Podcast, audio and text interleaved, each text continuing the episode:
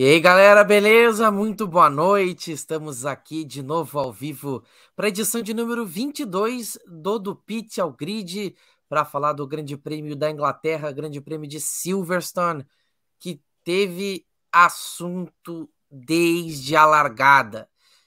Muita coisa aconteceu em Silverstone, vai ser um episódio recheado.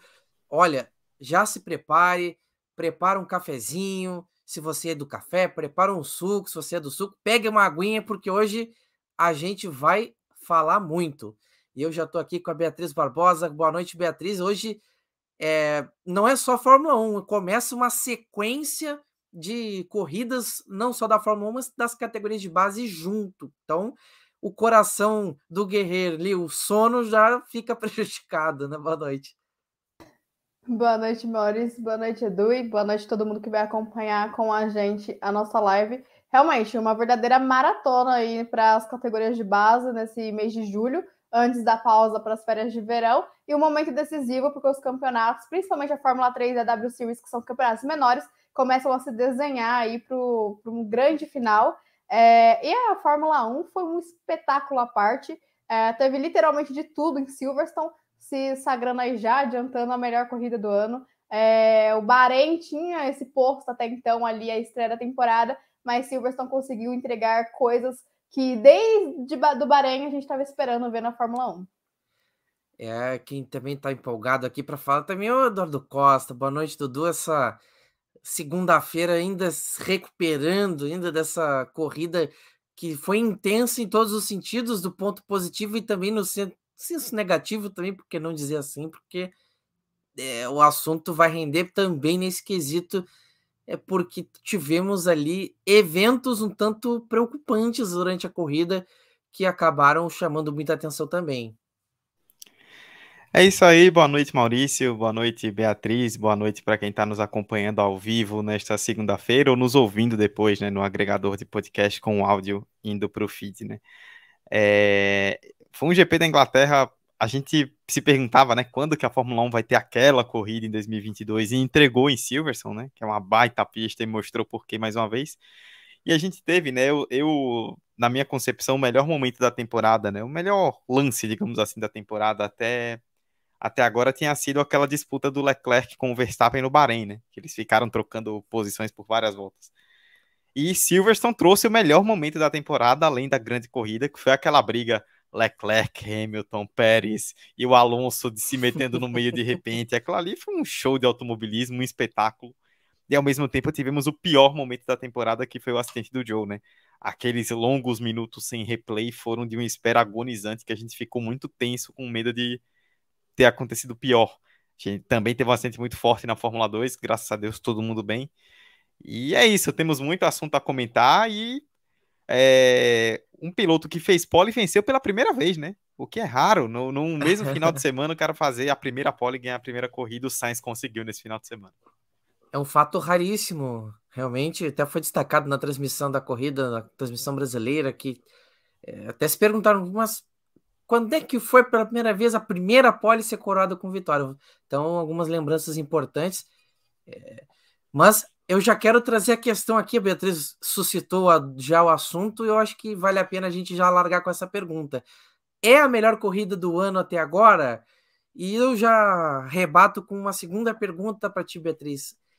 Faltava acontecer uma corrida nesse pique para a temporada incendiar realmente, para a temporada realmente pegar no tranco, porque até agora as corridas, por mais que tenham sido interessantes, não tinham tido ainda aquele uh, aquele momento de falta de fôlego de tamanha emoção, como foi em 2021, com várias corridas improváveis e cheias de surpresas. A de Silverstone repetiu um pouco o que aconteceu no ano passado. Já adiantei ele na abertura, mas volto a dizer, para mim, Silverstone foi a melhor corrida até então na temporada. Silverstone sempre entrega algo interessante. Pode não entregar sempre a melhor corrida da temporada, mas sempre entrega algum ponto de debate muito interessante. E nessa temporada entregou vários.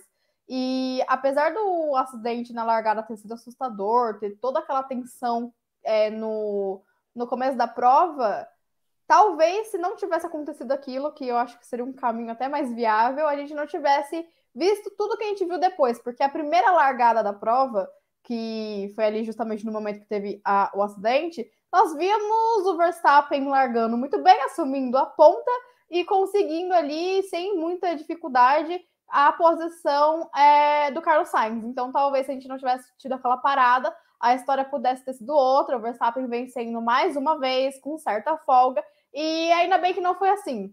Os meios que levaram a corrida a ser uma corrida mais interessante não foram dos mais agradáveis. É claro que ninguém queria ver um acidente daquela proporção, mas também teve o, o, o, outro lado da história que fez com que a, a corrida to, tomasse um ritmo absurdo. A gente viu ali a Ferrari falando, permitindo que seus pilotos brigassem entre si em um certo momento, até que veio a ordem da equipe para o Carlos Sainz deixar que o, que o Leclerc passasse, porque o Leclerc vinha com mais ritmo. É, mais uma vez a Ferrari errando estratégia, e a Ferrari ela vem sendo um ponto negativo na temporada, enquanto era para ser um dos destaques. É, mais uma corrida aí para o Leclerc que poderia ter tido outra história, ele poderia estar a apenas 29 pontos do, do Max Verstappen, mas tá aí quase 50 pontos de diferença. Mas outro ponto interessante que eu, eu gostei nessa corrida foi justamente o fato do Verstappen na relargada, é, depois de ter aquele problema, ele não tá ali na frente. Não me entendam mal, os fãs do Verstappen. Ele é o melhor piloto do grid hoje, merece todo o destaque. Arroba tá paddock da F2 no Twitter, tá? Só pra. Para com isso, que, que já tive problemas com, com essa questão por lá. Mas, enfim, é... o, o Max Verstappen ele teve problema com o carro. E acho também que por ter tido aqueles problemas, ele conseguiu fazer uma boa corrida, conseguiu, se manter até o final, coisa que é, na metade da prova parecia que não ia acontecer. Mas com o Verstappen lá atrás, a gente conseguiu ver mais de outros pilotos do grid que faltavam aparecer na temporada. A gente conseguiu ver que parece que finalmente as Mercedes têm ritmo ali com o Hamilton, que chegou a liderar a prova. Nós vimos ali o Carlos Sainz tentando se recuperar. Do nada, o Sérgio Pérez apareceu na disputa e conseguiu um segundo lugar. Então, nós pudemos ter a oportunidade de, de ver pilotos que não, não vinham tendo é, bons resultados ou que vinham um pouco mais apagados, é, tendo o seu momento de destaque, porque o cara que está dominando a temporada teve problemas. Isso abriu a oportunidade para esses é, outros pilotos. E eu acho que isso fez parte do espetáculo de Silverstone e fez ser tão legal assistir a corrida. Porque teve, teve um momento da prova para mim também, que acho que foi um momento de, de grande destaque, foi o momento que as duas Red Bulls, as duas Ferraris, os quatro carros dividiram uma curva. Então foi um momento muito legal da prova também, isso antes dos problemas do Verstappen. Então foi realmente uma corrida espetacular e a gente teve realmente essa chance de poder analisar outros pilotos, já que o Verstappen não dominou a corrida toda e não roubou o brilho todo para ele mesmo. É, e, e, e, é curioso, né? Como o, o, fator Verstappen fez toda a diferença do ponto de vista que, como Beatriz trouxe, né? O, o cara que está liderando o campeonato, Dudu, ele não conseguiu cumprir né, o favoritismo como líder do campeonato durante a corrida. Inclusive teve problemas, terminou bem abaixo e você também sentiu que faltava uma corrida como essa em 2022 para coisa ter aquele aquele tique, né, de temporada mais intensa, com disputas mais abertas, coisa que ano passado teve de sobra em várias corridas. Esse ano parecia ser muito o Verstappen ou Leclerc, né? Uma coisa muito fechada neles dois. É, Maurício, acho que o ponto principal que você tocou é a questão da intensidade, né? Que se a gente for parar para relembrar o ano passado, Ano passado, se a gente for pegar, por exemplo, com exceção, sei lá, tira Verstappen e Hamilton, pega aí grandes momentos, grandes disputas do pessoal do meio do grid, do resto. Foram poucas. Só que a intensidade da disputa entre os dois líderes foi tão forte que a gente ficou com aquela hype absurda até o final do campeonato. Esse ano tava faltando um pouco disso, né? E até pelo que a Beatriz citou, eu concordo com a Beatriz, eu brinquei aqui, mas concordo com a Beatriz. E assim, tipo, é, a gente tem destacado durante o, os episódios, né, que o quanto o Verstappen tem sido realmente um piloto fora da curva e está merecendo a liderança do campeonato de forma extensa, como ele ainda tem. O ponto é, até destacando, repetindo o que a Beatriz citou, né, não entendam mal. A questão é que, como o Verstappen ele está fora da curva em relação ao resto esse ano, quando ele a, a, assume a liderança e abre na frente, ninguém chega. Então, se ele tivesse, inclusive, né, um ponto importante dessa corrida, porque a Red Bull melhorou da sexta para o sábado. Então, se o Verstappen tivesse mantido a ponta ali depois que ele ultrapassou o Sainz sem o problema que ele teve, é bem possível que a gente tivesse visto o Verstappen disparar e a gente vê a corrida ali do segundo lugar para baixo. O, o, o que não aconteceu, né? E, e, isso começou a abrir o leque ali de possibilidades. E assim, foi muito legal, né? Ver a Mercedes voltar a estar lá em cima, né? A, gente vai falar da Mercedes e eu vou destacar aqui não esperemos que a Mercedes seja assim em todas as corridas. A Mercedes é um carro que ainda depende de contextos muito específicos. Mas neste contexto de Silverstone, ela foi bem como a gente imaginava com o Hamilton e proporcionou um espetáculo à parte, né? Além, do, além da Ferrari e da Red Bull com o Pérez, né? Que já estavam por ali. E a intensidade das disputas, né? A gente viu roda com roda, a gente viu piloto fechando outro, o Pérez é, até usando um pouco além da chicane, né? Três dividindo curva, nas largadas, né? Até quatro, como a Beatriz citou, quatro pilotos dividindo curva. É, foi um espetáculo, né? A gente viu é, não só uma corrida que não tínhamos tido ainda, a gente viu o automobilismo como a gente gosta de ver, né? Com disputa, com roda com roda, com ultrapassagem. Em algum momento vai ter uma fechada, em algum momento vai ter uma bloqueada, mas faz parte do jogo, desde que não seja algo é, sujo, muito assintoso, que eu não considero que tenha acontecido nessa corrida. Foi um automobilismo que a gente gosta de ver. Eu acho que essa corrida de Silverstone. É, durante bons anos a gente vai lembrar dela porque foi realmente um, uma corrida muito legal e que valeu a pena desde o começo, cada segundo valeu muito a pena assistir. Sim, valeu muito a pena e por vários fatores, né? Entre eles, o vencedor, Carlos Sainz Jr., na sua corrida de número 150, chegou à pole position e chegou à sua primeira vitória na Fórmula 1. Ele que bateu na trave em Monza no ano de 2020, quando teve a vitória do Pierre Gasly, ainda quando corria pela McLaren, e bateu na trave no Canadá, no, no Grande Prêmio que tivemos esse ano, quando ele ficou atrás do Max Verstappen. É... E, e, é curioso como as coisas são, né? Pra... Eu, eu tive uma certa lembrança, assim, no caso, com a relação primeira vitória na Ferrari, um piloto que teve uma longa trajetória até chegar a essa primeira vitória. Me lembrou um pouco a história que o Rubens Barrichello teve que ter para conseguir sua primeira vitória na Fórmula 1 porque o Carlos Sainz, acho que o sofrimento dele para bater essa primeira vitória foi até maior, porque ele tinha muita expectativa por ser um piloto é, filho do Carlos Sainz, grande nome do Rally, veio da Red Bull, tinha expectativa de ser um piloto Red Bull de fato, né, para ocupar um dos lugares que poderia ser em vez do Verstappen ele ou em vez do Ricardo ele. Mas é curioso como o cenário teve que ser dramático para ele conseguir vencer.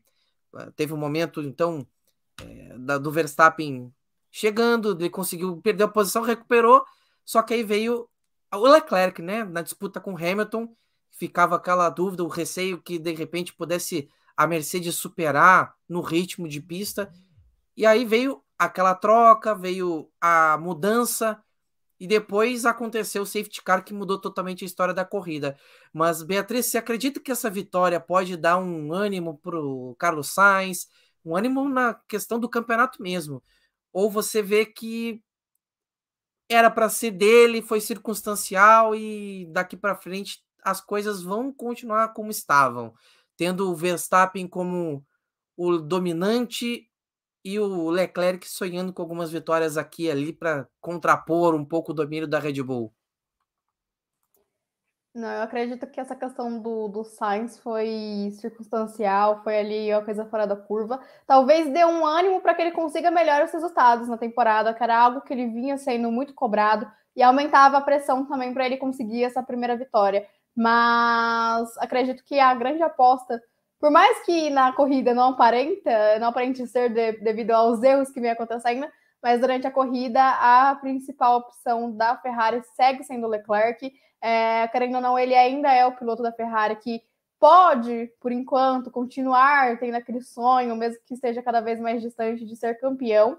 Mas acredito que daqui para frente a gente vai seguir com o mesmo roteiro, com uma ou outra corrida tendo é, momentos diver, é, diversificados, igual foi em Silverstone, mas aquela grande maioria das corridas que vem pela frente são 12 corridas que ainda faltam, se eu não me engano, para o final da temporada. É, nessas 12 corridas, a grande maioria, a gente vai ver essa receita aí do Verstappen dominando, Leclerc ganhando ocasionalmente. Talvez em uma ou duas corridas daqui para frente a gente possa ter aí um piloto tal qual foi Carlos Sainz vencendo, um piloto inesperado.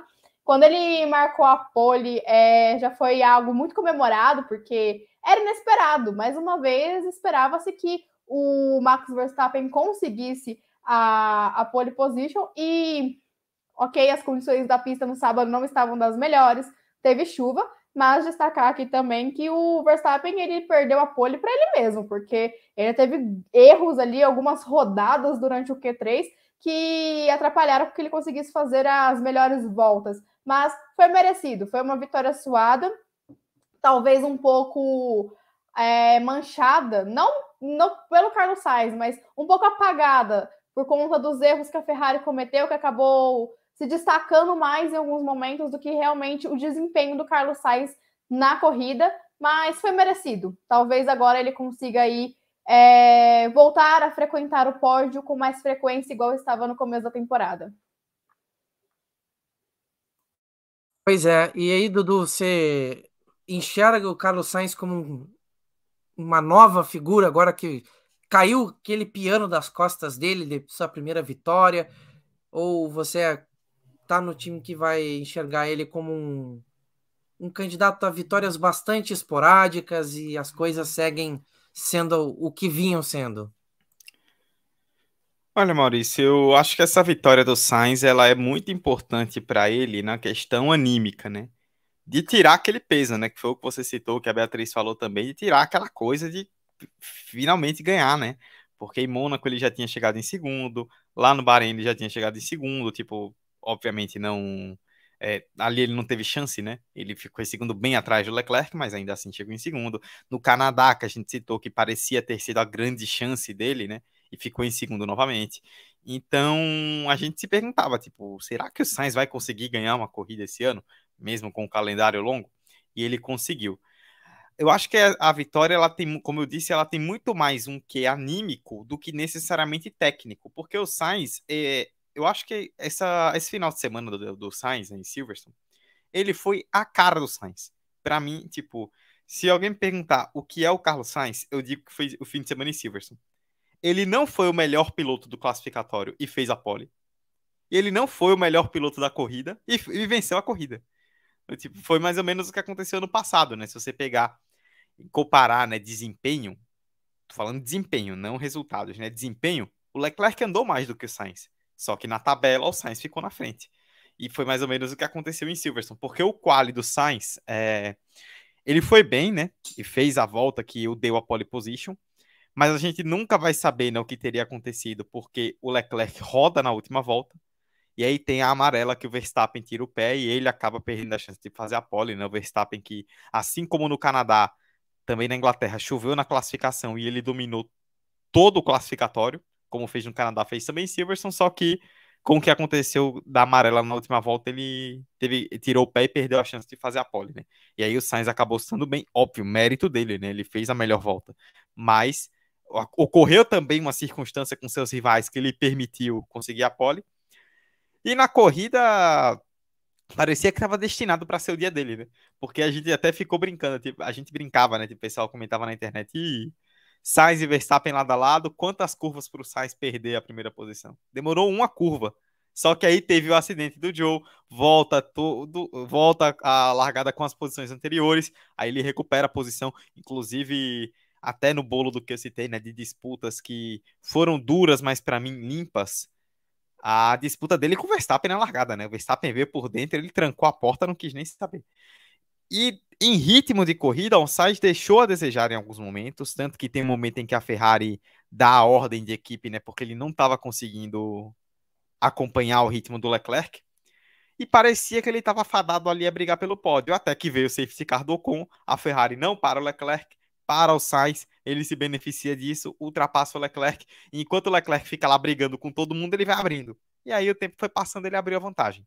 É, repito, não estou tirando o mérito do Sainz. O Sainz teve todo o mérito, mereceu, fez um fim de semana muito consistente, como ele normalmente é consistente. mas não foi um fim de semana tecnicamente brilhante. Só que as coisas foram acontecendo com todos os outros e ele conseguiu superar. É bom lembrar, né, que no começo da corrida, o Verstappen assume a liderança com um erro dele, né? O Verstappen pressiona e ele sai sozinho da pista. E ali a gente pensou, ia. De novo, Sainz, hein? De novo, quando bateu a pressão, ele sentiu.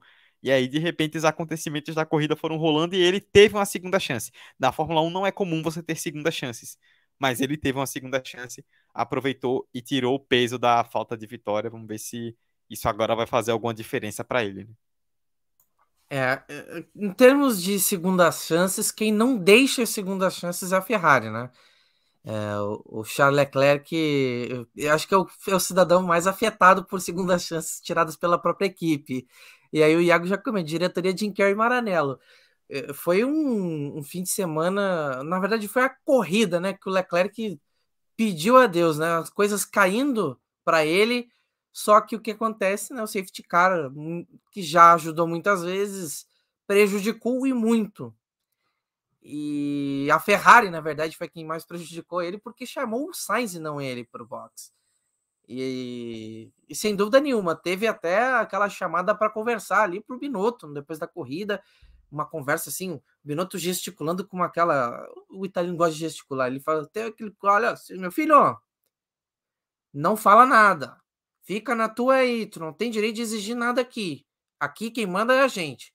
Então foi um, um, um, uma imagem que marcou bastante depois da corrida, que foi essa conversa, né? E acho que a frustração é, um, é uma marca muito forte, Beatriz, da carreira do, Vers, do, do Verstappen, perdão, do Leclerc quando ele não ganha, quando acontece algo que é imponderável muitas vezes mas principalmente quando a equipe erra com ele, que é algo que, em se tratando de Ferrari, é algo que é comum. E, e, e tem acontecido bastante em condições em, em que as coisas estão muito favoráveis. Principalmente quando estão muito favoráveis para uma vitória. O Leclerc teve várias vezes a vitória tirada da mão dele pela equipe. E acho que Silverson foi a mais difícil de entender.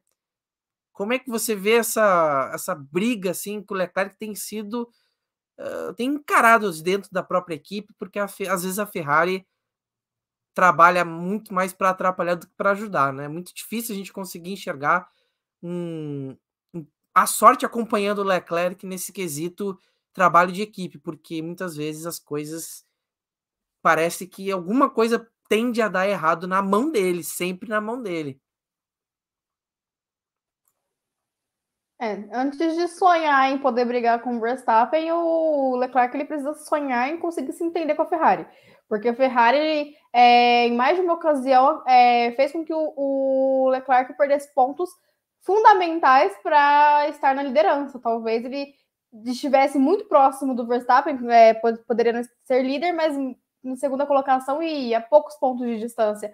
Porém, a, a Ferrari atrapalhou é, mais de uma corrida, me lembro de três agora de cabeça, contando com essa de Silverstone, e a coisa vai ficando desagradável. E a gente vê situações como aquela no pós-corrida. É, foi justamente essa situação que eu me referia quando eu disse que talvez a vitória do Sainz fosse um pouco é, apagada das discussões, justamente porque a Ferrari se sobressaiu, mesmo vencendo, se sobressaiu de forma negativa, por conta da, da gestão ali entre os dois pilotos e também da gestão de corridas, estratégias totalmente errôneas. A Ferrari tentou se justificar, falando que é, o receio foi de parar o Leclerc, que, que estava, é, se não me engano, liderando a prova naquele momento, e os outros não pararem, aí ele está com o pneu novo, mas voltar ali atrás é, do Sainz, do Hamilton e do Pérez. Acabou que os três pararam e o Leclerc não teve chance de se defender com um pneu duro e desgastado é, no final da prova. No, quando encerrou a corrida, o rádio do Leclerc também foi bem esclarecedor sobre essa frustração dele. Ele fala, no, não lembro exatamente ah, quais foram as palavras, mas falando que ficou feliz pela vitória do Sainz, mas que a situação estava ali é, num patamar que inaceitável. Tanto que a gente viu essa conversa com o Binotto no, no pós-corrida. O Binotto foi diretamente falar com o Leclerc antes de cumprimentar o Carlos Sainz. Então, realmente é o começo, talvez, de uma gestão de crise aí com o que teoricamente seria o seu primeiro piloto, um piloto que a Ferrari investe desde a base, então realmente tem uma longa caminhada aí com o Leclerc, porém está falhando com o piloto. Né? Esse é um caso onde não dá para cobrar o Leclerc, porque a parte dele ele tá fazendo, ou tá tentando fazer. E quando ele faz, ele faz bem, só que a equipe deixa na mão. Isso aconteceu na Espanha, aconteceu agora de novo em Silverstone, então realmente é preocupante, porque no começo da temporada todo mundo falava: Ferrari tá voltando, esse é o ano da Ferrari, vai brigar pelo título. Mas a, a única coisa que a Ferrari conseguiu brigar até o momento foi contra ela mesma. Sem dúvida nenhuma. E Dudu, você já tá dando aquele sorrisinho, porque a Ferrari ela tem um histórico, né, de atrapalhadas com relação a, a, a pilotos em, em, essas condições. Mas o Leclerc ele tem sido constantemente atrapalhado, né? Isso para ele que já é um piloto que eh, ele não é dos, dos mais calmos, né? Quando se trata de lidar com frustrações. Ele é um piloto que muitas vezes bate, bate pesado. E, e, e, e até acontecido a vitória do Cooper de equipe dele e ter tido essa questão dessa conversa com o Binotto. O clima dele dentro da Ferrari esse ano já não é um mar de rosas, né? Vamos dizer, né? Porque é uma disputa que daqui a pouco pode começar a ficar um pouco mais acentuada. A gente sabe como piloto nesse nível ele começa a ser, né? Se as coisas começam a dar errado, o último culpado é ele. É, inclusive, até o comentário aqui da Gisline, né, no chat, o maior inimigo da Ferrari é ela mesma, né? É, é, é um, tem sido um problema, né? Se a gente for pegar, é, Maurício, as três primeiras corridas, né, Beatriz citou, né, que a Ferrari começou muito bem. Nas três primeiras corridas, o Leclerc ganhou duas, né, Bahrein, Austrália, e foi segundo colocado na Arábia Saudita, né? De lá para cá, o Leclerc não ganhou mais nenhuma corrida, e o GP da Austrália, até fui catar aqui no calendário, foi no dia 10 de abril. Então já tem praticamente três meses que o Leclerc não ganhou uma corrida. E de lá para cá, pior ainda, foram seis corridas, sete corridas, sete, agora confirmei aqui. Sete corridas e ele fez um pódio, que foi o segundo lugar em Miami. Um cara que quer brigar pelo título, ainda mais contra um piloto como o Verstappen, que em corridas que ele não tem problema, é primeiro, segundo, terceiro, primeiro, segundo, terceiro, você não pode fazer um pódio em sete corridas. É muito pouco. E os problemas são dos mais variados, né? A gente já teve dois pódios, que possíveis pódios que o Leclerc perdeu por quebras, na Espanha e no Azerbaijão. A gente teve o Canadá, que ele precisou cumprir punição. Ou então Imola, que ele estava no pódio e ele mesmo errou, né? E acabou batendo, ainda salvou um sexto lugar. Então, seja por erros do Leclerc ou por erros da Ferrari, e como vê agora Silverstone com a questão da estratégia, como também havia sido em Mônaco, o Leclerc está perdendo muito terreno, né? É... Esse final de semana fica a frustração, porque assim, o Verstappen teve um fim de semana de problema, o que é raro. O Verstappen chegou em sétimo, e que em condições normais praticamente não acontece. Então é a hora, tipo, acho que o Leclerc viu o Verstappen indo pro box quando teve aquele problema, né? Mas parou no box mais cedo que normal. E ele foi avisado, eu acho que ele pensou, tipo, cara, é agora. Eu tenho que aproveitar. O Verstappen caiu lá para trás. É hoje que tem que ser a retomada. E ele não consegue nem chegar no pódio por conta do que a Ferrari fez, né? É muito frustrante. É, sobre essa questão da Ferrari, né, o que aconteceu foi o seguinte, né, a, a própria Beatriz já destacou, a Ferrari ficou com medo de perder a posição de pista e com isso optou por deixar o Leclerc na pista e parar o Sainz. Foi mais ou menos, e o próprio Binotto citou isso, inclusive, hoje, né, dando entrevista lá na imprensa europeia, foi mais ou menos o que a Mercedes fez em Abu Dhabi no ano passado, né, na disputa do título contra o Verstappen, quando entra o safety car do virtual do Giovinazzi, né, a, o Verstappen para para colocar pneus novos, o Hamilton fica na pista, o Hamilton passa várias voltas perguntando, gente, eu não devia ter trocado o pneu, não? E aí a Mercedes responde, não, track position, né? Posição na pista. A Ferrari prezou por isso.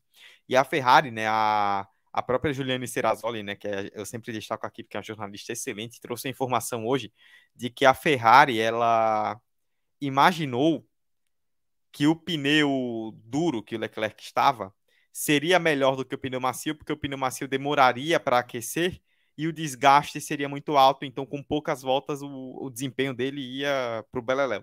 O que não aconteceu, foi um erro da Ferrari, porque ela calculou mal isso. Todo mundo com o pneu macio atrás veio muito melhor e o Leclerc não teve o que fazer. Eu até acho que ele fez muito, tá? Naquela aquela disputa dele com o Hamilton, para um cara que tinha pneus bem piores, ela fez muito ali para tentar segurar o máximo que deu e acabou segurando só a quarta posição. Então, diante de tudo isso, né, o Leclerc ficou vendido, né? A Ferrari decidiu não parar, inclusive é, foram divulgados os rádios, né? As pessoas, o pessoal divulgou as imagens com os rádios. Quando sai o safety car, né, do Ocon, o Leclerc ele tá na stop, que é a quase que a antepenúltima curva ali, né? A curva é uma curva para a direita bem rápida, né, antes da chicane. Então dava tempo para ele ter entrado no box, só que a Ferrari avisa no rádio, né, que a janela do safety car havia encerrado, então que seria uma opção não parar. E eu vi uma análise também do Karun Shandrock na Sky, o Karun Shandrock é um baita comentarista, que assim, quando dá o safety car, o Leclerc tinha 4.2 para o Sainz. Então assim, 4.2, gente, se a parada não for muito ruim, você chama os dois para o box e dá tempo de parar os dois. Você para, sei lá, o Leclerc faz uma boa parada, 2,5. Quando sai chegar, o Leclerc está saindo.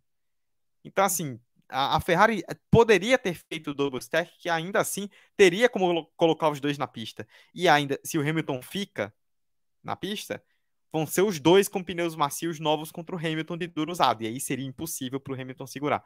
Então a Ferrari ela teve a faca e o queijo na mão, né? Já diria o filósofo, né? A Ferrari teve a faca e o queijo na mão, jogou o queijo fora e enfiou a faca enfim, é impublicável.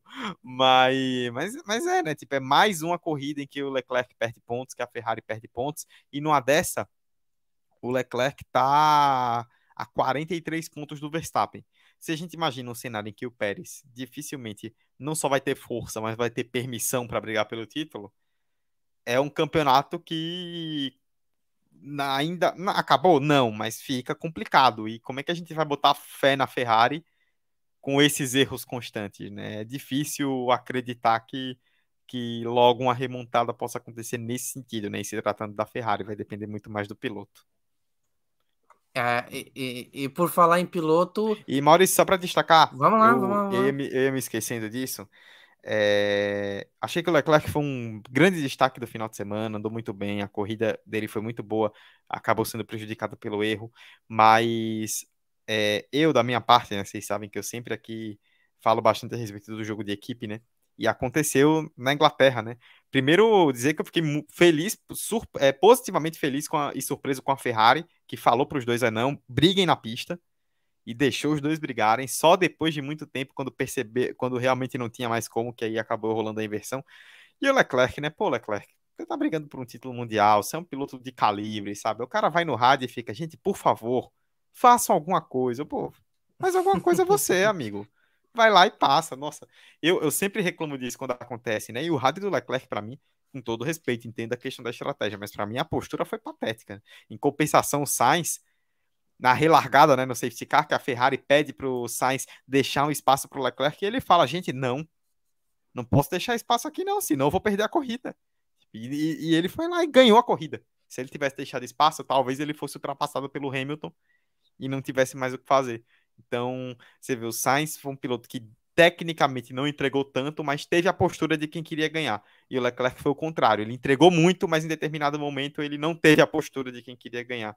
E isso também se refletiu no resultado. É, e. Bom, o Verstappen acabou tendo problemas lá do lado da Red Bull. É, não foi um prejuízo tão, tão, tão grande assim. Só que quem compensou um pouco esse prejuízo foi o Pérez, que chegou em segundo lugar, fez um final de corrida meteórico, né, Beatriz? É, o Pérez já estava esquecido durante a corrida, assim como o próprio Verstappen. A Red Bull estava como uma coadjuvante e por algumas voltas talvez não tenha se tornado a protagonista, mas o Pérez acabou aparecendo na hora certa e conseguiu ajudar a equipe num, num fim de semana em que seu principal piloto acabou não tendo muita sorte. Se a gente relembrar que num dado momento da corrida o Pérez estava em último lugar, fica ainda mais absurdo o que ele fez. É, realmente foi muito do nada, né? A gente estava naquela briga frenética é, ali na, na, na, frente, então não teve tanto destaque. Quando a gente percebeu, o Pérez já tinha feito uma escalada de pelotão e aquilo é o Sérgio Pérez, né? Quando ele tem a oportunidade de aprontar uma dessas, ele sempre faz com bastante maestria. É, conseguiu, tentou brigar ainda pela vitória, então realmente foi um final de semana que tinha tudo para dar errado para a Red Bull, mas que no final os danos foram mínimos, porque o Leclerc não ganhou a corrida, não chegou nem no pódio, então o fato do Verstappen não ter é, brigado ali pela ponta da prova acabou que não fez tanta diferença assim no, no, no final do dia. E ainda teve o Sérgio Pérez abrilhantando, mostrando o quanto esse carro da Red Bull é bom e o quanto a Red Bull está bem servida de pilotos. Pra, na minha opinião, hoje é a, é a, melhor dupla do grid, como um conjunto, porque o Pérez é um piloto muito agressivo e sempre que precisa dele, ele está ali. Foi assim em Mônaco, com aquela vitória é, é épica dele. É, agora também em Silverstone, quando não pôde contar com o Verstappen, o Pérez estava ali presente para para defender o time. Então, realmente, um conjunto muito bom da Red Bull, que também acho que não tem mais discussão. É o melhor carro do grid. Acho que quem ainda tenta bater na tecla de que não é a Red Bull o melhor carro do grid está tá tentando sonhar alto demais com outras equipes. E em relação ao Verstappen, ele foi até onde deu, né? Foi, conseguiu até o final, mesmo com o carro com problemas. Aparentemente foi uma peça do carro da AlphaTauri que gerou todo aquela, aquele problema ali no, no carro do Verstappen. No primeiro momento acharam até que foi o pneu furado, foi para o pit, mas o carro continuou sem ritmo. E nós vimos disputas que ninguém imaginou ver nessa temporada. Verstappen versus Latifi e Verstappen versus Mick Schumacher. Quem sonhou com isso na, na, nessa temporada sonhou bem alto. Inclusive, essa, o Silverstone foi tão maluco, a gente percebe o quanto o Silverstone foi maluco, que o Latifi chegou no Q3. Assim, surreal. Sendo que o carro que estava atualizado na, da, da Williams era do álbum, estava ali todo um novo carro. E o Latifi conseguiu chegar no Q3 aí, é, no que tudo indica na sua despedida da Williams, deve ficar só até o final da temporada. Mas enfim, voltando a falar da Red Bull, é que eu realmente lembrei que o Latifi foi pro Q3 e isso foi bizarro. Mas voltando a falar da Red Bull, a Red Bull ela tá com aquela pinta de campeã, né? É, esse ano parece que finalmente vai desencantar do campeonato de construtores, porque até quando tinha tudo para dar errado para ela, dá certo. É algo que a gente acostumou ver com a Mercedes, mas que agora vem acontecendo com a Red Bull. E o Verstappen ainda conseguiu um sétimo lugar, que para as condições dele ali na, na corrida foi um resultado ótimo. Conseguiu somar pontos, que era o que importava. Quando o piloto quer ser campeão, quando não dá para brigar pela vitória, ele tem que brigar pelo menos por um pontinho, porque ele sabe que esse pontinho pode ser é, decisivo no final da temporada, e foi o que o Verstappen fez ontem. Poderia ter abandonado a corrida, e não abandonou, ficou até o final e conseguiu alguns pontinhos a mais aí para disparar na liderança. É, e aí, Dudu, você vê como essa corrida para a Red Bull, que acabou sendo de contenção de danos, é, e no final das contas, o saldo não é de todo ruim na corrida local para a Red Bull, equipe que, apesar de ser austríaca, é sediada na Inglaterra, como grande parte das equipes, mas uh, o cenário podia ter sido uma briga pela vitória com o Verstappen, no fim acabou não chegando a ser uma briga pela vitória, mas deu um pouquinho de segurança aí para a disputa no campeonato. O Pérez continuou mantendo sua vantagem, né, junto ao Leclerc e mantendo a Red Bull ainda na ponta do campeonato de construtores. Pois é, Maurício. Como eu destaquei, né, a Red Bull ela teve uma melhora da sexta para o sábado, né?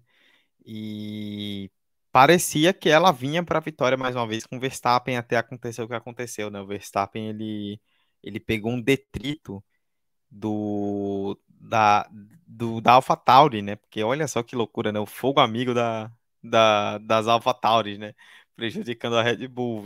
Teve aquele toque do Tsunoda com Gasly, né? Que foi um dive bomb meio maluco do Tsunoda sobrou um pedaço de asa. A própria Serrazoli, repetindo mais uma vez, trouxe a informação de que o Verstappen falou depois da corrida que ele viu o pedaço, mas que ele ficou com medo de desviar para não furar o pneu e acabou passando por cima. E os carros desse ano são mais baixos, né? Então pegou ali na parte de baixo do assoalho e afetou todo o balanço do carro. E aí dali, dali para frente. É... o próprio Verstappen destacava várias vezes no rádio, né? Virou uma corrida de sobrevivência, né? Ali era tipo tentar chegar onde desce para conseguir somar pontos. E se a gente pensar em relação ao Leclerc, por exemplo, ele, o Verstappen somou seis pontos e o Leclerc somou 12, ele só perdeu seis. Então ainda conseguiu salvar um bom prejuízo, né? É, diante da circunstância, óbvio, sétimo lugar para o Verstappen nunca é bom, mas diante da circunstância ele conseguiu um resultado interessante até. E em relação ao Pérez, né? É... Impressionante, né? Primeiro como o Pérez ele cai para o fim do grid e vira um showman, né? Quando ele cai para o fim do grid, ele sai escalando como se não houvesse amanhã. Isso aí desde a época da, da Force India barra Racing Point. Ganhou no Bahrein assim, né? caindo para último na primeira volta e ganhando a corrida. E ele não pode. E se ele che... e se ele tá no meio da pista de repente, ou à frente ou atrás, pelo retrovisor, ele vê o Hamilton, ele se transforma no maior piloto da história da Fórmula 1, né? Que impressionante. O cara vê o Hamilton e, ó, ou vou defender loucamente, ou vou atacar loucamente aqui. Não tem medo, né? De encarar. E assim, o Pérez foi um protagonista da corrida, né? Ele acabou sendo eleito piloto do dia. Eu não sei se eu daria o piloto do dia para o Pérez, mas acho que existe um predicado importante, né? O Pérez ele fez uma qualificação ali ok, ficou em quarto, caiu lá para trás, né? Depois, lá para trás, né? Depois da primeira volta e se recuperou para chegar em segundo. Ele, como a Beatriz citou, né? Quando veio o safety car, né? Que todos os pilotos pararam, a gente olhou para a classificação e peraí, o Pérez está em quarto com pneu novo, então vai dar BO isso aqui, hein? Então, e ele foi para cima mesmo, não quis nem saber, e foi um dos protagonistas daquela grande disputa, né? Voltar a ressaltar aqui a briga que nós tivemos entre Leclerc, entre Pérez, entre Hamilton. Pérez foi um protagonista, tanto defendendo quanto atacando, né? Aquele momento que ele ataca o Leclerc na, na Stowe, e depois ele vai defender e passa fora da chicane, né? E volta, ultrapassa o Leclerc, reultrapassa o Hamilton. O Pérez ele foi um destaque legal da corrida e foi muito bacana ver o Pérez conseguindo mais um resultado importante, né? O Pérez, ele, obviamente, a gente sabe que é muito difícil ele brigar com o Verstappen, não só por talento, mas pela própria postura da Red Bull, mas aos trancos e barrancos ele segue na vice-liderança do campeonato, né? Tá fazendo um ano consistente e tem sido um dos melhores pilotos do campeonato e, na minha opinião, mostrou isso mais uma vez em Silverstone, que fez uma corrida das melhores dele na, já na Red Bull desde o ano passado. É, e, e, eu acredito que a maior atração desse grande prêmio de Silverstone tenha sido a atuação. Só não foi magistral porque não terminou em vitória, mas foi uma atuação digna de Lewis Hamilton.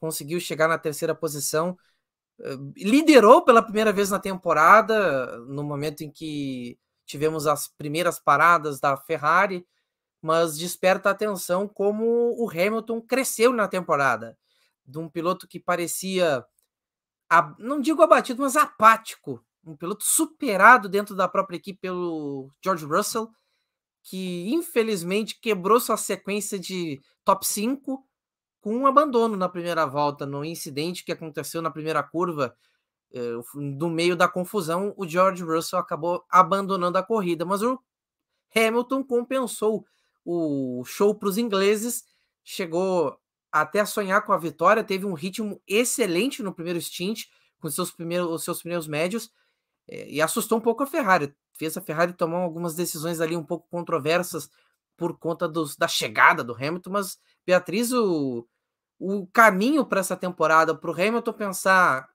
não só em pódio, mas daqui a pouco em ter outras possibilidades aí de quem sabe não deixar escapar nessa né, esse tabu de todo ano vencer uma corrida, isso não se quebrar, dá um certo otimismo. É claro que pode ainda ter sido uma questão dessa corrida, mas é um alento para quem ainda acredita em Lewis Hamilton como um piloto que vai brigar por vitórias. Né? Foi uma, uma corrida especial. Ele parece que vira outro quando corre em Silverstone. Se tem pilotos é, vale dizer, o, bom, quando o Schumacher corria em casa, quando o Senna corria em casa, é, o próprio Rubens Barrichello, quando corria em casa, era uma coisa diferente. O Felipe Massa, quando corria em casa, era uma coisa diferente. Agora, o Hamilton e Silverstone tem uma relação espetacular e parece que é destinado, né? Toda vez que ele vai correr em casa, tem uma grande história para contar.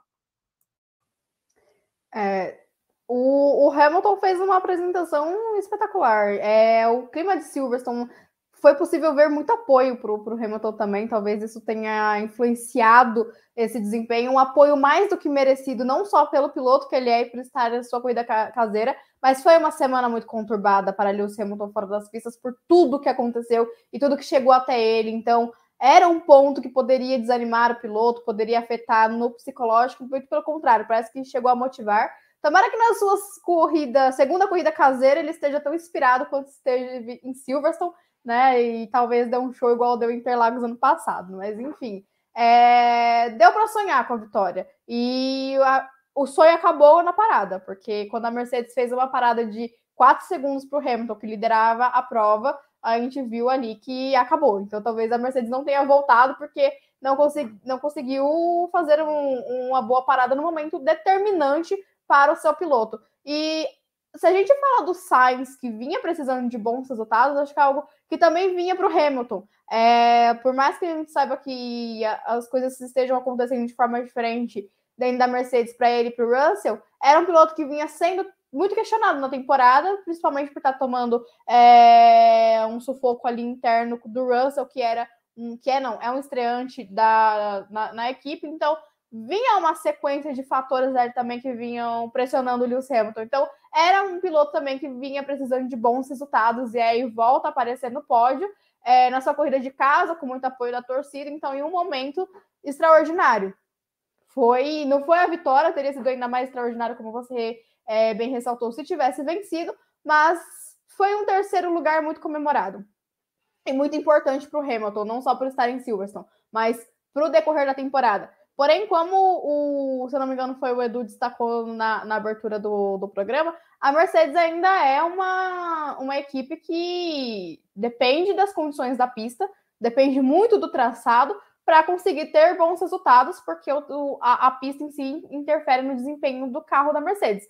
Então, acho que não dá para empolgar tanto a ponto de achar que a Mercedes vai fazer boas apresentações é, como a do Hamilton em Silverstone regularmente, mas não dá para esquecer que com esse mesmo carro, o Russell vinha aí é, em nove corridas, fazendo os cinco primeiros lugares ali, é sempre tramitando entre os, o terceiro, quarto e quinto lugar. Então é um carro que pode levar os pilotos a boas apresentações, mesmo que tenha essa questão da pista influenciar bastante.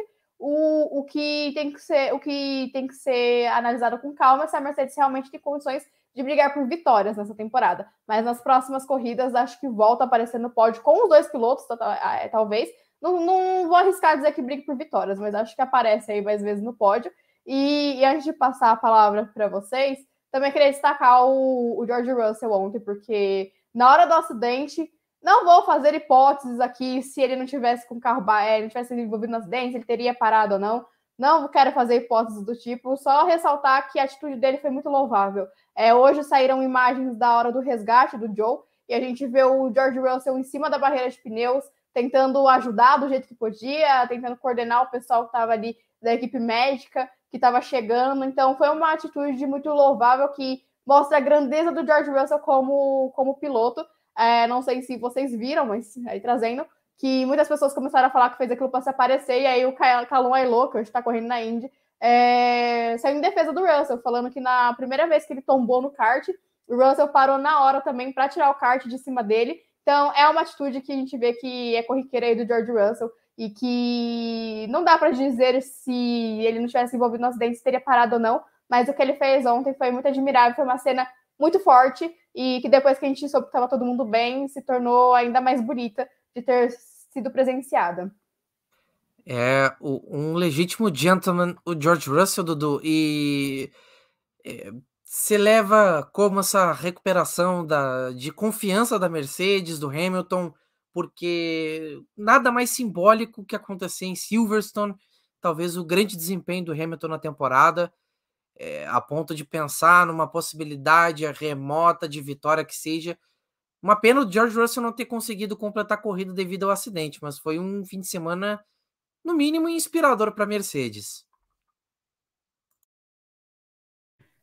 É, Maurício, a gente até certo ponto, entre aspas, esperava já né, que a Mercedes viria muito forte, né? Nós comentamos aqui no episódio da semana passada que Silverstone é uma pista lisa, é uma pista sem muitas elevações, é uma pista com muitas curvas de alta.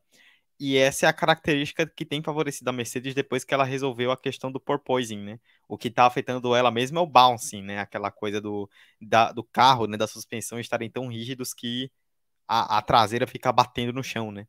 Mas em Silverstone, que é uma pista mais lisa, né? Nesse sentido, com, é, com pouca ondulação tal, com uma pista plana, a Mercedes ela já tendia a ter esse sucesso. É, não deve ser a mesma coisa na Áustria, porque a Áustria tem mais curvas de baixa e é uma pista com muita elevação, o Red Bull Ring é um sobe e desce em determinados pontos. Já deve retomar isso em Paul Ricard depois, que Paul Ricard parece mais com Silverstone, né? Uma pista sem tanta elevação e muito plana. Então a Mercedes ela tá nisso, né? Ela ainda não retornou ao que a gente espera. ela está dependendo de contextos específicos. E o Hamilton consegue um pódio, mas é importante também lembrar né, que o Verstappen ficou fora da corrida. Então, talvez com o Verstappen dentro, óbvio, a conta não é muito simples porque ia mudar toda a dinâmica, mas talvez ele não conseguisse o pódio. Fato é que o Hamilton foi um dos personagens da corrida. Já desde o começo, né, a primeira largada do Hamilton, né, ele vai muito bem, ele pula para terceiro, só que a largada é anulada, né, aí volta tudo. E ele, o ritmo de corrida dele foi muito forte. Ele fez uma corrida muito interessante. Foi um dos grandes destaques ali. Naquele momento em que o Sainz ficou à frente do Leclerc, né? A Ferrari não, não mandou o Sainz abrir. E o Sainz estava mais lento, mas mantendo a posição. O Hamilton começou a abrir vantagem. E pareceu durante um tempo que a, gente começou a olhar e falar: pô, o Hamilton vai ganhar esse negócio. Ele tá abrindo vantagem na frente, ele vai parar, ele tá bem. Cara, ele vai ganhar. Só que aí, né, acabou não sendo muito notícia por conta do safety car, mas a Mercedes erra no pit stop e ele perde ali uns dois segundos cruciais, né? Se não errasse, ele provavelmente voltaria cola colado nas Ferraris, né? O Toto Wolff falou depois da corrida que se não tivesse o safety car, o Hamilton ganharia. Eu acho que é uma futurologia muito incerta. Não cravaria isso, até porque o, o Leclerc é bom lembrar, né? Ele ataca o Pérez no começo da corrida, rola um toque e ele perde um pedaço da asa. Então a Ferrari passou um tempo ali na corrida tentando encontrar o balanço. A gente não sabe como seria se o Leclerc tivesse asa inteira. Tem a questão do Verstappen ter, ter é, caído lá para trás. Então a gente não tem muita noção, né, do que poderia acontecer. Mas o Hamilton iria atacar, iria para cima. E aí com o safety car, né? Depois ele se foi um dos que se envolveu na disputa, né? Eu destaquei o Leclerc, destaquei o Pérez e vou destacar o Hamilton esses caras deram um show naquela disputa tripla. Beatriz citou a questão da torcida. Eu acho muito legal quando a torcida participa da corrida. E, cara, na hora que o Leclerc e o Pérez se dividem na curva ali, o Hamilton passa os dois. O barulho da torcida é impressionante na transmissão. Assim, deu para captar como a torcida surtou na hora que ele ultrapassou os dois. O Hamilton é um cara muito amado, né? No... Se tornou um cara muito amado, né? É... Por lá. É... E, inclusive, o Hamilton, ele mais um recorde, né? Um cara que tem tantos e tantos recordes, quebrou mais um. 13 pódios em Silverstone. É o piloto com mais pódios em uma única corrida, né? Ele estava empatado com o Schumacher. O Schumacher tinha 12 pódios é, em Imola, em Barcelona e no Canadá. E o Hamilton tinha também 12 pódios em Silverstone, chegou ao 13º, 10 pódios seguidos, mais um pódio, segundo seguido da temporada, em dois pódios seguidos para ele. Quanto ao Russell, destacar mais uma vez, a Beatriz citou, né? Então vou apenas reforçar. O quão legal foi ver a atitude do Russell, né? De, de ir lá ver o Joe, é, saber se está tudo bem. É, foi uma atitude que acabou até, inclusive, ceifando a possibilidade dele voltar, né? Porque ele sai do carro para ver se estava tudo certo, e nesse meio tempo o carro dele foi guinchado, né? E quando o carro é guinchado, ele não pode retornar mais. Então o Russell ele só teve um pneu furado, ele não teve nenhum dano na suspensão, mas como o carro foi guinchado, ele ele não teve a oportunidade de voltar, né? Muita gente questionou, ah, será que ele deveria ter ido? Porque a equipe de resgate já estava chegando também. Mas eu também entendo que foi uma questão muito instinto, né? Pô, o cara olha para o lado e vê um piloto atrás da barreira de pneus, de lado, virado para a cerca, pô, se ele não pensou que o cara morreu, pô, pelo amor de Deus, ele saiu lá correndo na hora, né? Então, entendo completamente a questão, foi muito legal ver a grande atitude do Russell. E, bom, é isso, né? A Mercedes vai somando seus pontos. Não imagino ela brigando na Áustria, pelo que eu citei, mas imagino brigando na França, e enquanto vai tentando achar o caminho para se recuperar.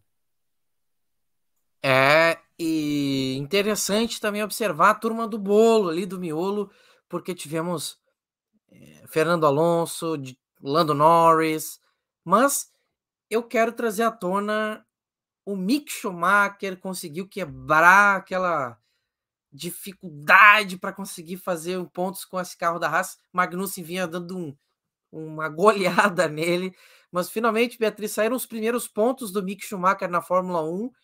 É, ele chegou até o grande, talvez o grande momento dele na temporada vai ser a briga com o Verstappen na pista, né? Mas é bom de observar como esse miolo ali da zona de pontuação teve grandes surpresas. O Latifi, por uma certa parte da corrida, acabou também figurando naquela zona de pontuação, mas as coisas, claro, começaram a mudar ao longo da corrida, enfim. Bastante intensa a disputa por posições. tivemos até o Fernando Alonso ensaiando ali uma brincadeira na briga pela vitória no final, mas no final das contas acabou ficando mais próximo da turma que fez fila para passar o Leclerc.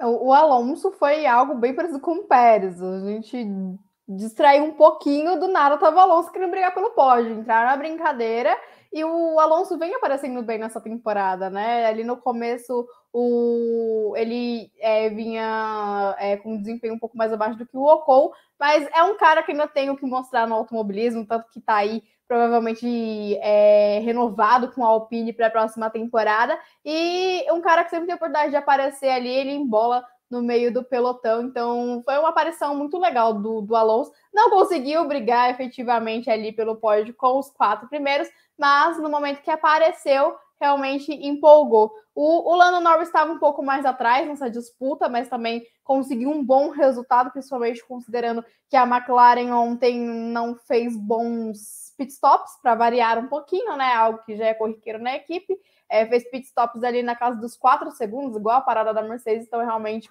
paradas muito ruins. Então, teve um bom destaque também ele, que assim como Hamilton e Russell, vinha na sua corrida caseira. E o Mick Schumacher é, é, outro piloto, né? Que ontem teve um peso tirado das costas com essa pontuação pela Haas, era algo que vinha assim, sendo muito cobrado. A Haas em festa é, na, na corrida de ontem, porque conseguiu pontuar com seus dois pilotos depois de muitos anos sem tal feito. E o acho que a maior comemoração que teve ontem a Ferrari, não consigo nem chegar perto, foi a que teve na Haas. É, o, a família do, do Mick Schumacher estava junto com ele, né? A mãe e a irmã. A irmã dele saiu jogando champanhe nele na hora da, da entrevista. Foi uma cena bem legal de se ver. Teve também as cenas dali do box da Haas com a mãe e a irmã comemorando junto com a equipe, agradecendo toda a equipe, um clima bem leve. Então, realmente, sai um peso aí das costas do Schumacher, que é, muitas vezes vem sendo questionado se realmente tem culhão para estar na Fórmula 1 ou se só está ali por conta do seu sobrenome. Conseguiu os pontos, quem sabe empolga um pouquinho mais e consiga desempenhos melhores daqui para frente, agora que já não tem mais tanto aquela pressão é, sobre a, os ombros de ter que pontuar. Ainda mais esse ano, que, como você bem ressaltou, tem o Magnussen como companheiro de equipe, e o Magnussen vinha muito melhor, conseguindo bons resultados, é, principalmente no comecinho ali da temporada. Então, quem sabe agora empolgue um pouco mais, mostre o que se era esperado do, do Mick Schumacher é, desde o começo desse ano. É, realmente foi um meio de pelotão bem bolado, a gente percebe isso. Tudo bem que teve toda a questão de todos os pilotos que abandonaram a corrida, mas a gente percebe isso quando até o Latifi brigou pela zona de pontuação por méritos dele, que largou em décimo lugar e não fez nenhuma besteira na largada. Então, naquela primeira largada, tudo bem que teve várias confusões, mas ele não esteve envolvido em nenhuma. É algo de se ressaltar aqui também. Ele não só não esteve envolvido em confusão, Beatriz, ele passou o Russell e o Gasly no meio dos dois. O, Gas, o, o Gasly tem, passou o Russell e o Joe no meio dos dois, né? O Gasly tentou fazer o mesmo e aí começou toda aquela confusão. Mas ele passou dois no meio na largada. Pouco comentado. Nicolas Latifi, que esta pessoa que fala aqui jamais questionou a permanência de Latifi na Fórmula 1. E daí o, a expressão da Beatriz, ela só. Ela polêmico. Só polêmico. faltou levantar e dizer: tá bom, Eduardo, vou embora, tchau. É isso até voltando a falar já desse meio de grid, né, é, Maurício, o Alonso ele foi um destaque, e o Alonso ele, ele é impressionante, né, ele chama atenção dentro e fora da pista, né, não sei se vocês viram no pós-corrida, né, ele, ele falou sobre a defesa do Leclerc, né, ele falou, ó, semana passada eu dei uma fechada no Bottas e tomei 5 segundos, essa semana, hoje o Leclerc me fechou três vezes, então ele deveria ter tomado 15 segundos. Isso aí é Fernando Alonso na essência, né? Mas é, se destacando, a gente vinha comentando como o Alonso ele vinha fazendo bons finais de semana, mas eles não estavam se refletindo em bons resultados. Dessa vez ele conseguiu. E agora tá só a 11 pontos do Ocon, né, nessa disputa interna aí da Alpine, porque o Ocon abandonou. É, o Norris, eu gostei da corrida do Norris, mas eu me incomodei um pouco, né? E aí eu até citei, a, eu comentei isso até com a Beatriz no grupo, né? Depois da corrida, que o Norris, assim como o Pérez, o Hamilton, o Leclerc e o Alonso, ele também teve macios novos. Mas ele não conseguiu se colocar na briga, né? Eu achei que, beleza, tem a coisa do trenzinho do DRS, que complica um pouco, eu entendo, mas eu achei que faltou um pouco de mais ímpeto do Norris, sabe? De ir para cima mesmo, sabe? De bater de frente, como o Pérez fez com o Hamilton, do, do Norris fazer a mesma coisa, né? É, acabou se destacando, não se destacou por causa disso, ele tinha uma possibilidade boa de subir. E também vou destacar o Schumacher, né? Não tem como não citar o Schumacher, porque foi realmente muito legal, né? Ver toda a comemoração, o rádio dele depois, ele com a irmã, né? Com a Dina, que a Beatriz aí lembrou. Inclusive, foi. Eu me senti um pouco velho, né? Porque a Dina já tá enorme, cara. Pelo amor de Deus. Mas o. Mas é, né? Ele teve uma disputa ali bem interessante com o Verstappen no final. Eu vi muita gente depois nas redes sociais falando de possível punição. Honestamente, não achei que foi o caso. Acho que o e assim, o Schumacher ele tenta uma ultrapassagem por fora ali na, na última volta, né? Na, na Brooklyn, se eu não estiver enganado. E o Verstappen tá na linha dele, o Schumacher tenta, o Verstappen não saiu da linha, né? E aí só sobrou um pouco de grama. E aí no final, né? Tipo, última curva, os dois estão brigando por espaço, teve uma fechada assim natural. Honestamente, não achei que foi algum movimento assim. É para gerar punição. Acho que as pessoas estão muito amargas, sabe? Tipo, disputas tão bonitas e o pessoal brigando, não, punição, só que acho que desde que não seja algo assintoso, sujo, deliberado para valer, pô, como não foi em Silverstone, pô, vamos aproveitar um pouco de automobilismo, né? Vamos aproveitar a briga em disputa em vez de ficar. Deixa eles brigarem em vez da gente, né? E, e é isso, né? Foi muito legal ver o Schumacher, ver a Haas pontuando de novo com os dois carros. É, e o, e o Vettel, né? O Vettel no dia do aniversário dele. O Vettel completou 35 anos. Ele se envolveu naquele acidente com o Albon, né, na largada, né? Ele acabou acertando a traseira do Albon, ficou para trás e ainda assim chegou no, em nono e conseguiu bons pontos aí com essa carroça da Aston Martin, né? Que a Aston Martin, eu lembrei do, do, do episódio passado, né? Que um dos nossos o, o, ouvintes, né, um dos nossos telespectadores perguntou pra gente, né? o que esperar da Aston Martin? Esse final de semana deixou claro que a gente espera da Aston Martin, né? Nada. Mas no meio do nada o Vettel ainda conseguiu salvar dois pontos. O Vettel tá tentando tirar um último esforço, né? Antes que ele canse, né? Porque, olha, ele tá pelo, pelo, pela paixão ainda, porque é difícil lidar com tanta dificuldade nessa altura do campeonato. E é claro, acho que agora o assunto que a gente estava esperando é o acidente. Diga lá, diga lá, diga lá. Antes de entrar nesse assunto do, do acidente, posso tocar num outro ponto que a gente não comentou? Claro.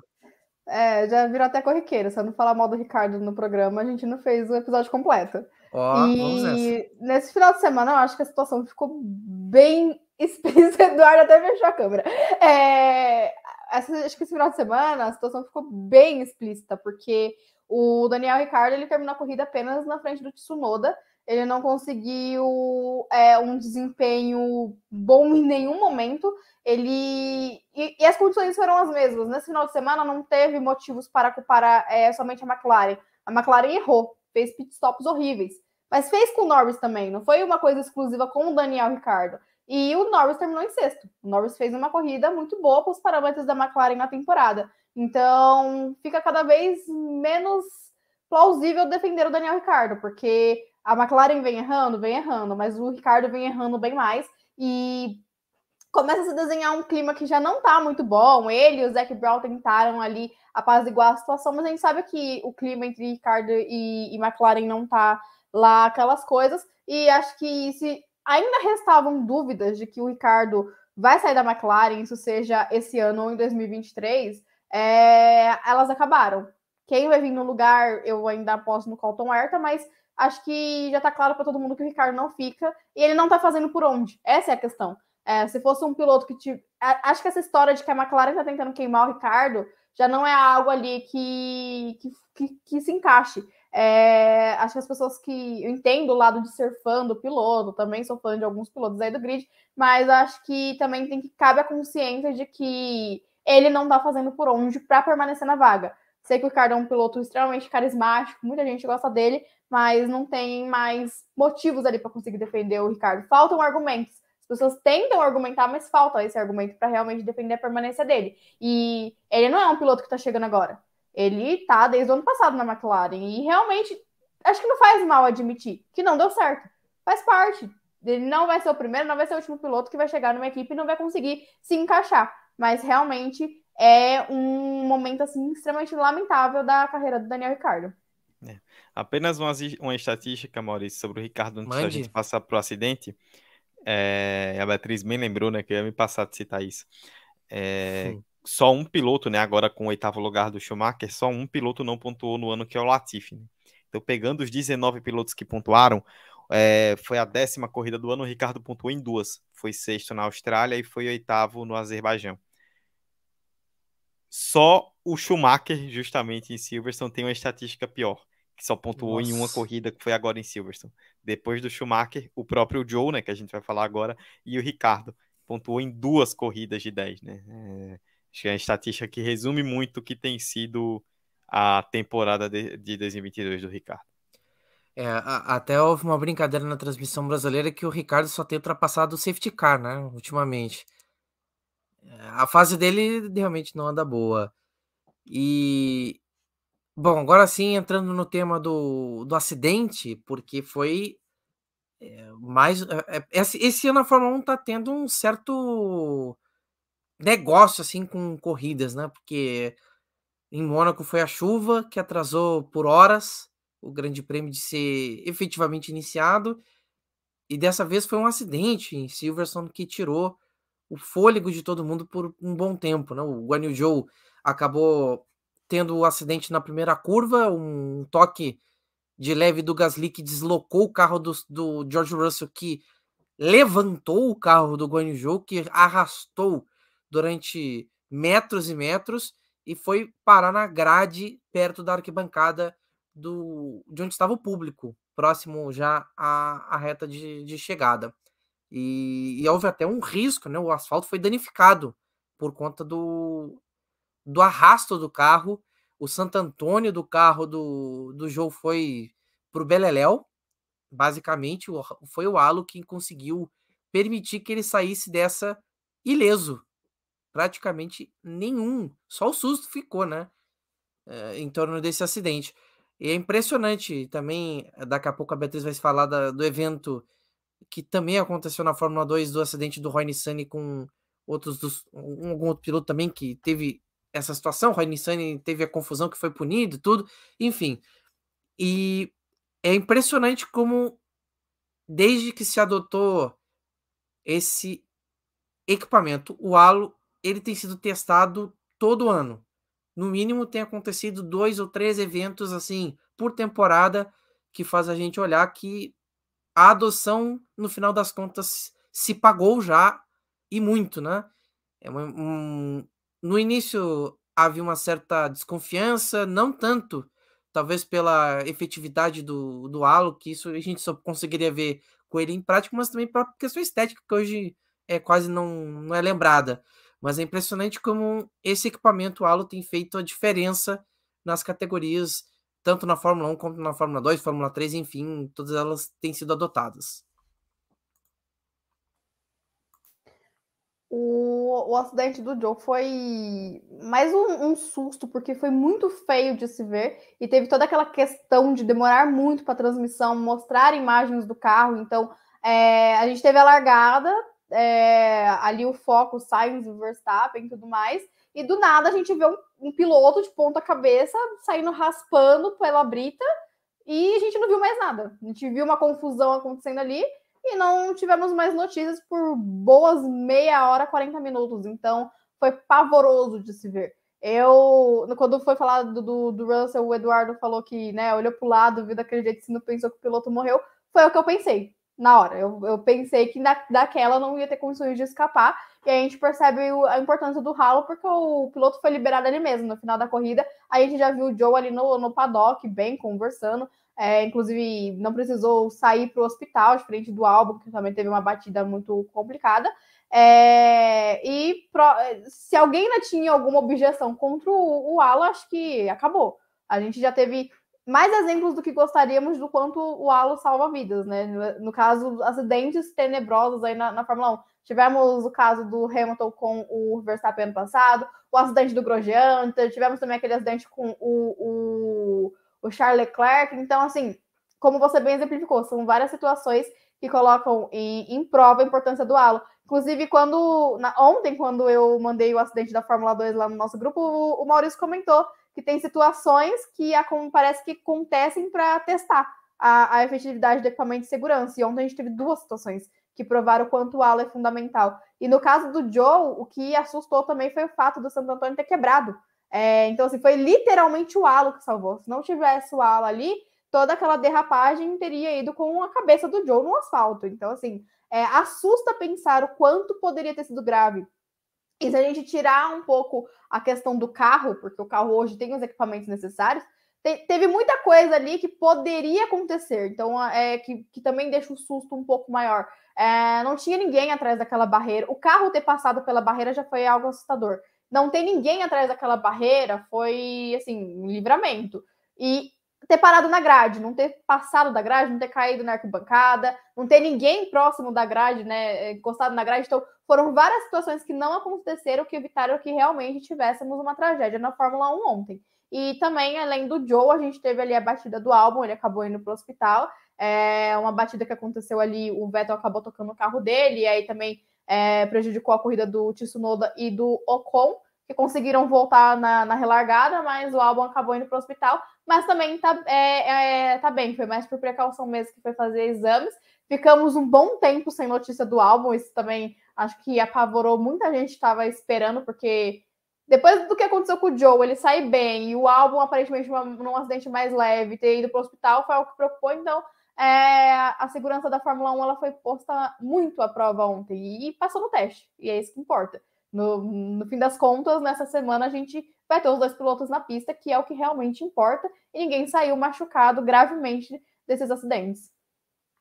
Dudu, também há uma outra questão, né? Que, que é, é, claro que vai haver uma investigação sobre o acidente, sobre o que pode ter causado a quebra do Santo Antônio.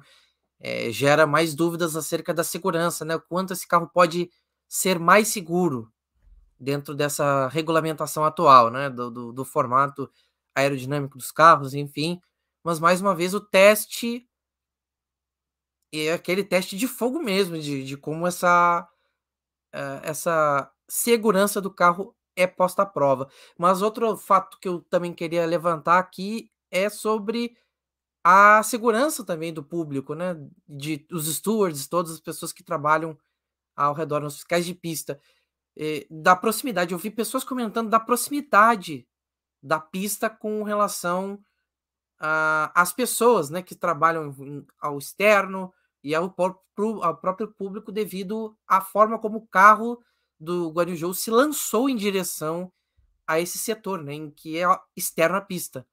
Foi a grade que bancou, é, evitou um, um, que o carro dele fosse direto para a bancada. Então dá para ter uma ideia do quanto as coisas parecem ter se unido para evitar algo mais difícil de se assistir, né? Algo mais duro de se ver, como a Beatriz destacou. Esses fatos todos levam questionamentos adiante, do que, que você tem a, a, a falar sobre esses assuntos, porque é, várias questões ainda vão ficar no ar. É, Maurício, é, sem a grade realmente teria sido uma, uma tragédia de proporções gigantescas, né? Mas o sobre o acidente, né?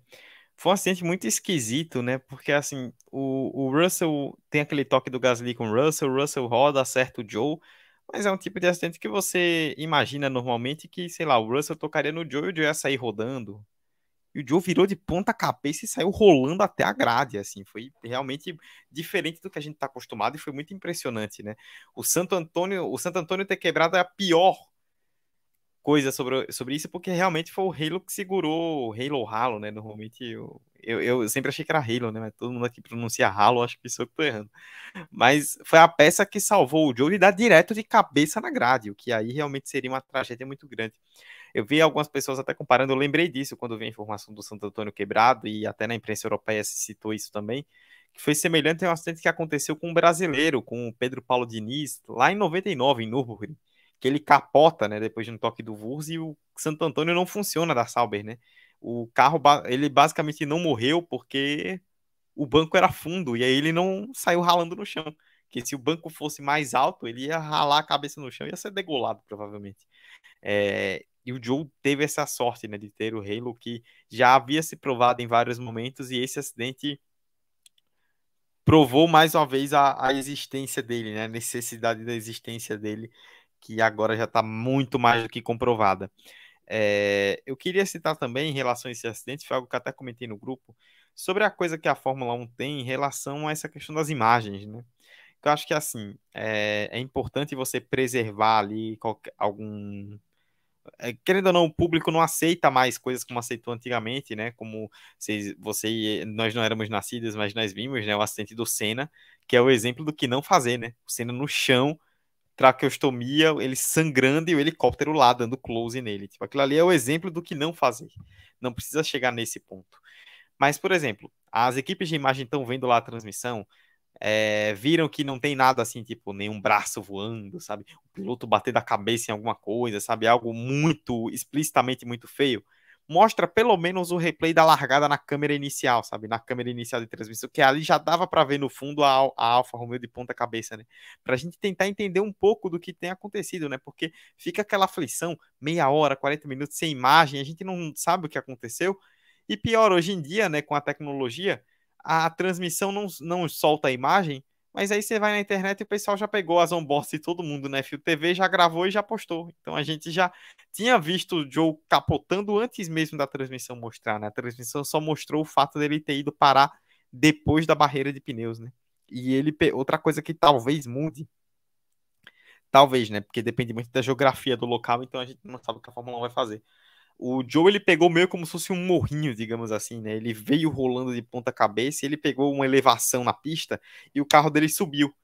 Então talvez seja uma coisa que a Fórmula 1 queira analisar para o futuro, né? Até também na questão da barreira de pneus, que o Russell citou isso, para evitar que isso aconteça, né? Que o carro ele meio que alçou um voo de ponta cabeça, se ele bater em condições normais ele bateria direto no muro. Como ele pegou esse morro e alçou o voo, aí ele passou por cima do muro e foi parar na grade um acidente que gerou fotos impressionantes, né? As imagens dessa batida são muito fortes, mas graças a Deus está tudo bem e, e ficou apenas a história para contar de uma batida que foi muito assustadora. Realmente, muito assustadora. Acredito que é, a Fórmula 1, a cada acidente desse, desse tipo, dessa, desse nível, acaba sendo elevada mais uma etapa de discussão sobre segurança, né? Impressionante como não não termina nunca, né? E, e pode ser uma categoria de base, pode ser num, num campeonato de endurance, pode ser em qualquer outra competição, mas sempre essa questão nunca sai de, de pauta. E é, é bom também que isso não saia de pauta justamente por isso, né? Porque a preocupação continua existindo sempre, porque é um esporte de risco, claro, e, e, e, segue em frente, né? A evolução passa por aí. É importante a gente continuar mantendo os olhos atentos por conta de todos esses eventos, até porque por muitos anos isso foi. Não, não, não dá para dizer se foi necessariamente negligenciado, mas de alguma forma foi negligenciado até um certo ponto, né? Nos anos 90 que a coisa continuou uh, até um certo ponto que tiveram que acontecer tragédias num fim de semana para tudo mudar de alguma forma, mas também teve, Beatriz, acidente sério nesse quesito ali de segurança na Fórmula 2, mas foi um fim de semana de muita corrida, também a W Series, Fórmula 3, então conta pra gente o que, que aconteceu. Antes de falar da Fórmula 2, porque tem mais assuntos, eu vou começar pela W Series, pode ser? Claro. É, a W Series ela tem um final de semana mais enxuto, né? Um treino livre, uma classificação e uma corrida. E antes de passar os resultados, sinceramente, para a próxima temporada, pelo bem da categoria, pelo bem da carreira da pilota, é inadmissível que James Chadwick continue na, na W Series. Ela precisa dar um passo a mais na carreira e isso vai ajudar a desenvolver o campeonato, porque simplesmente não tem competição. Três corridas da W Series no ano, três vitórias de Jamie Chadwick. É... Ela, já adiantei, né? Foi a vencedora do GP de Silverstone, venceu em casa, foi a pole position. O pódio foi completado pela Emma Kimline e pela Abby Pulling, então tivemos outra inglesa aí no, no, no, no pódio, perdão. E a brasileira Bruna Tomazelli, por uma posiçãozinha, não conseguiu chegar é, no, no, é, na zona de pontuação, perdão, ela chegou em décimo primeiro. É, nesse momento do campeonato, após três etapas, foram quatro corridas, é, foram duas em Miami, tinha esquecido esse detalhe. A Jamie Chadwick lidera com exatos 100 pontos, que ela venceu as quatro corridas. E a segunda colocada, que é a Abby Pullen, ela tem 53 pontos, então são 47 pontos de vantagem para Jamie Chadwick nesse momento. Realmente, ela é uma pilota muito completa, mas a WC já não é mais o lugar para ela e atrapalha a própria competitividade ali da categoria.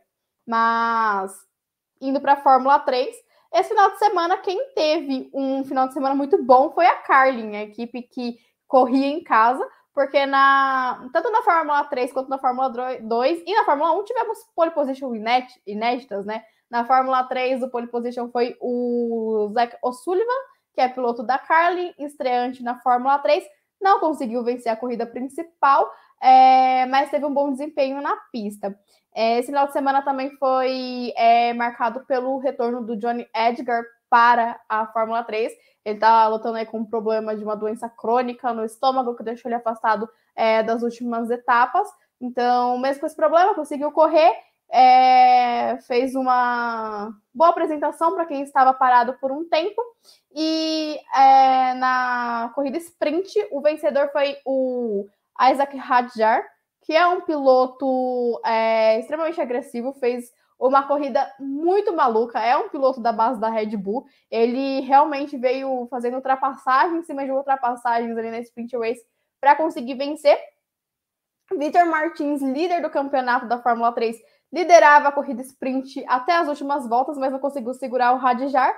O, o Shijima foi quem fechou o pódio aí da, da Fórmula 3 na corrida sprint. E na corrida principal, mais uma decepção o Caio Collet, que esse ano não está tendo um bom desempenho na Fórmula 3. Ele esteve na zona de pódio durante a corrida quase toda, mas ali faltando cinco voltas para o final, perdeu a terceira colocação para o Oliver Birman. E se na Fórmula 1 o Leclerc não conseguiu vencer, o Charles Leclerc não conseguiu vencer, é, Arthur Leclerc conseguiu ter sua primeira vitória na Fórmula 3. Ele que teve uma temporada de estreia complicada no ano passado, nessa temporada ainda não conseguia não conseguiu mostrar bons desempenhos, mas finalmente conseguiu vencer. Ele ultrapassou o Zach O'Sullivan ali antes da metade da prova e, e dominou a corrida fez uma ótima apresentação. Caio Collet não conseguiu terminar no pódio, mas é, chegou na, do lugar que largou, que foi na quarta colocação. Nesse momento, no campeonato, o Caio Collet é o oitavo colocado com 30 pontos, e o líder do campeonato é o Vitor Martins, que não conseguiu vencer a corrida sprint, mas foi segundo lugar. Também chegou na zona de pontuação na corrida principal. É, o Martins tem 77 pontos contra 71 pontos do Arthur Leclerc. Então se desenha aí uma briga interessante entre os pilotos que são quase vizinhos, né? Um é francês e o outro é monegasco, assim, obviamente, como o seu irmão. E na Fórmula 2, a gente teve uma ótima surpresa. Eu, fico, eu falo até feliz da Fórmula 2, porque na quinta-feira eu já tinha avisado que venceria essa corrida e não me levaram a sério no Twitter. Mas enfim, desabafos à parte, é, nós tivemos a pole position do Logan Sargent, que é piloto da Carlin, por isso que eu disse que a Carlin teve um ótimo final de semana de corrida em casa. É, o Logan Sargent hoje é o melhor estreante na Fórmula 2, ele agora é o terceiro colocado, conseguiu desbancar o Rehan Darúvala. E na classificação não teve chance para ninguém, mesmo com. É, não, perdão, foi na, no sábado que teve chuva. Enfim, não teve muita chance ali para os favoritos. Ele estava longe de ser favorito pela pole position. É, as pessoas estavam apostando no, no Drogovic, no Porsche, mas ele não deu chances para os seus adversários, conseguiu fazer uma classificação muito segura. E na corrida sprint tivemos um vencedor inédito. Jack Durham, que foi vice-campeão da Fórmula 3 no ano passado, venceu pela primeira vez na Fórmula 2, com o Ayumu Ayuasa conseguindo um segundo lugar novamente. O Ayuasa que é, divide opiniões. Eu tô do, gru do grupo que gosta muito da pilotagem do Ayuasa. Ele é meio fora da casinha, mas quando ele consegue fazer uma boa corrida, eu acho que demonstra todo o seu talento. E tivemos Enzo Fittipaldi no, no, no pódio novamente, ele fazendo milagres com a sua charus. Inclusive, o Fittipaldi conseguiu liderar a corrida por algumas voltas. Não teve equipamento para segurar os pilotos que vinham atrás, que tem equipamentos bem melhores, mas fez uma boa apresentação. No sábado, o, a, a pista estava a pista estava extremamente molhada e alguns pilotos não conseguiram um acerto, mas quando começou a secar a pista, a gente viu uma boa recuperação, inclusive do Drogovic, que largou da oitava colocação e chegou em quinto. É, o Theo Porcher terminou à frente as duas corridas. Na sprint race foi o, o quarto colocado, terminou um, é, uma posição à frente do Felipe Drogovic.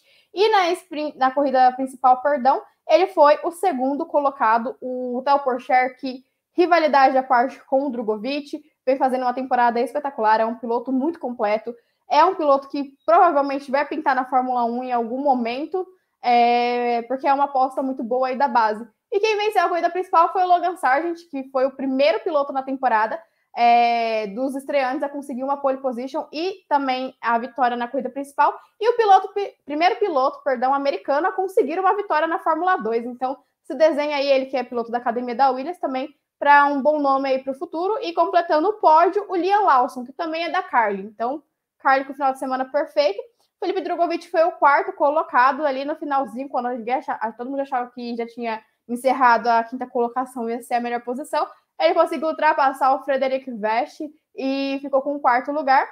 O Drogovic ainda é líder isolado da Fórmula 2, não tem porque os brasileiros se assustarem. Ele está com 148 pontos, contra, contra 106 pontos do Tal Porsche. Então são aí 42 pontos de vantagem. É... Só emendar o comentário aqui sobre o Drogovic. Não dá para vencer todas. E o Drogovic tem isso muito forte na sua mentalidade. E mesmo quando não dá para vencer, ele consegue bons resultados. E é isso que se espera de quem está querendo ser campeão. E o Drogovic ele vem muito maduro para isso. É, às vezes eu percebo que falta um pouco dessa maturidade do Drogovic para quem acompanha ele de fora das pistas, mas o Drogovic ele vem realmente muito preparado para ganhar esse título aí da Fórmula 2 esse ano. Maravilha! Tivemos então o papo sobre as categorias de base. Dudu, já podemos então passar suas primeiras considerações finais antes da gente encerrar o episódio de hoje. Pois é, Maurício, é só destacar rapidamente, né? A Beatriz fez um panorama muito, muito bom e completo da, das categorias de base, né? Só destacar em relação à W Series, né? Voltar no que a gente já vinha comentando até desde a prévia da W Series, né? Que esse domínio da Chadwick acaba sendo ruim para ela, porque ela não tem um nível de competição compatível com o que ela está entregando. E é ruim para a categoria, né? O, a Chadwick dominar dessa forma é muito ruim já para o futuro de todas elas que estão no grid todas, porque ano que vem alguma delas vai ganhar. Mas o que a gente vai comentar é o que? Ah, ganhou esse ano, mas nos três anos que a Chadwick teve não chegou perto. Então, tipo, vai ficar essa impressão ruim, infelizmente. É, é, isso não é culpa da Chadwick, claro, é a competência dela. Ela é muito boa e tá mostrando isso. Tá na hora dela dar um salto ali para uma Fórmula 3, pelo menos. E vamos ver como é que vai ser aí, né? Como é que vai ficar em relação à W Series para quando ela sair, né? Porque já tá mais do que na hora. É, bom, meus queridos, é isso. Agradeço aí a vocês mais uma vez, mais um, uma semana, mais um baita episódio. Dessa vez, um grande episódio, porque pós-corrida é sempre muito legal, ainda mais depois de uma corridaça como essa, a gente fica até animado, né, para falar das coisas. É, só para poder destacar, né, rapidamente, que eu citei uma estatística positiva do Hamilton, né, da questão do, dos pódios em Silverstone, citar uma agora negativa em compensação, né, que ele chegou ao maior jejum de vitórias na carreira, né. São 11 corridas sem vitória. Abu Dhabi ano passado, mais as 10 desse ano, né? O que mostra, primeiro, como a Mercedes caiu, né? Para 10 corridas no ano e o Hamilton não tem condição de ganhar. E segundo, como o Hamilton é um piloto assustador, né? Que um cara que tá na Fórmula 1 desde 2007 e nunca ficou mais de 10 corridas sem ganhar, é impressionante, né? É um número realmente muito forte. E semana que vem, Áustria com sprint com qualificação na sexta, sprint no sábado, corrida no domingo. Vai ser um fim de semana para lá de movimentado. Ainda tem Fórmula 2, Fórmula 3. Beatriz, coitada, já, já preparou 5 litros de café, vai dormir duas horas por noite. Mas é isso aí, estaremos de olho para trazer o melhor aqui na, no do Pit ao Grid na semana que vem. Beatriz, suas considerações finais? Primeiro, é sempre um prazer estar aqui com vocês. E uma coisa que eu ia comentar antes de falar do acidente, acabei esquecendo, ressaltar que, para além do acidente, Guan Yu Zhou conseguiu ir para o Q3 mais uma vez na temporada, tinha conseguido é, no Canadá e conseguiu agora novamente em Silverstone, se mostrando muito bom em classificação quando a pista está molhada. Então, isso pode ser um ponto forte aí para o único estreante da temporada E em relação às categorias de base, teremos Fórmula 3 e Fórmula 2 esse ano, nova, esse ano não, né? Esse final de semana de novo. É, eu falei lá no começo que minha cabeça já não estava mais muito, funcionando muito bem, foi só a primeira das quatro corridas desse, desse mês. É, e uma última coisa, a, a nova fofoca no mundo da categoria de base é que estão relacionando Felipe Drogovic a Aston Martin. Eu me pergunto se as pessoas realmente estão torcendo pelo futuro do Drogovic ou não. E até eu postei isso no Twitter mais cedo, mas deixando claro aqui também, porque é um espaço que eu falo bastante da base, é, para as pessoas terem é, uma sensibilidade maior para saber onde elas buscam as informações. Porque vai surgir muito rumor do Drogovic em todas as equipes da Fórmula 1. Então, tomar cuidado, porque muita gente vai chegar com esses rumores porque só quer curtida em rede social. Então, sempre procurar é, veículos sérios que falem é, com, com bastante seriedade sobre o assunto e não só especulem por, por, por questões de clique mesmo em rede social, porque não é porque o cara da XP estava perto do box da Aston Martin que isso significa que o Drogovic vai pegar a vaga do Sebastian Vettel. Não é assim que a banda toca na Fórmula 1. Então, realmente, o pessoal segurar um pouco a empolgação e buscar as informações nos lugares, nos lugares certos, porque senão, há um tempo atrás era na McLaren, agora é na Aston Martin, daqui a pouco ele está no lugar do, do Hamilton na, na Mercedes e por aí vai. E aí, no final do ano, se ele não conseguir uma vaga, fica a frustração. Então, realmente, tomar cuidado onde buscam as informações. Só esse o recado. Maravilha, é, maravilha. Dudu, como... manda lá. É, só antes de poder encerrar, né, duas coisas que eu queria citar, né? Primeiro que a Beatriz falou, né, do dessa questão da Aston Martin, o pessoal especulando ele no lugar do Vettel. Impressionante como o outro piloto da Aston Martin é muito pior e não é questionado, né? E, e a gente sempre toca nessa tecla aqui, né? A validade dono... indeterminada do contrato filho do dono faz o que quiser, né? Inclusive tomar vaga de muita gente boa aí que tá fora do grid. Mas tem gente que defende ainda por cima, né? E segundo que destacar mais uma vez, né? Eu falei sobre isso até no episódio, mas volto a repetir para deixar como comentário final, né? É, tudo bem, eu gostaria de ter visto a disputa livre durante toda a corrida, mas não pensei que diria isso, mas palmas para Ferrari em relação ao jogo de equipe, né? Que deixou os dois pilotos brigarem, que é, durante vários momentos o Leclerc pediu a ordem à Ferrari mandou os dois partirem para a briga na pista. É muito bom quando a gente vê isso, né? Muito bom quando a gente se permite haver pilotos de mesma equipe brigando e foi muito legal mesmo que por pouco tempo, por demais é isto, já falei demais e semana que vem estaremos de volta.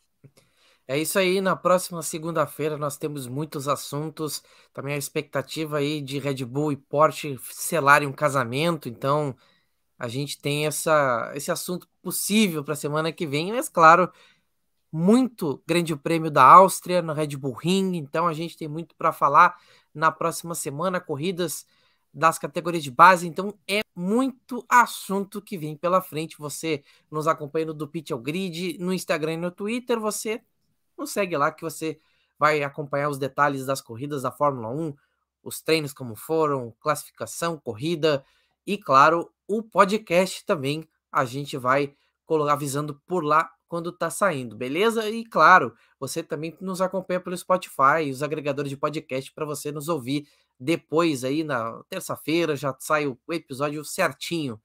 E no mais, muito obrigado a você que esteve com a gente com a edição 22 do Pitch Grid. Voltamos na próxima semana. Um abraço a todos. Tchau, tchau.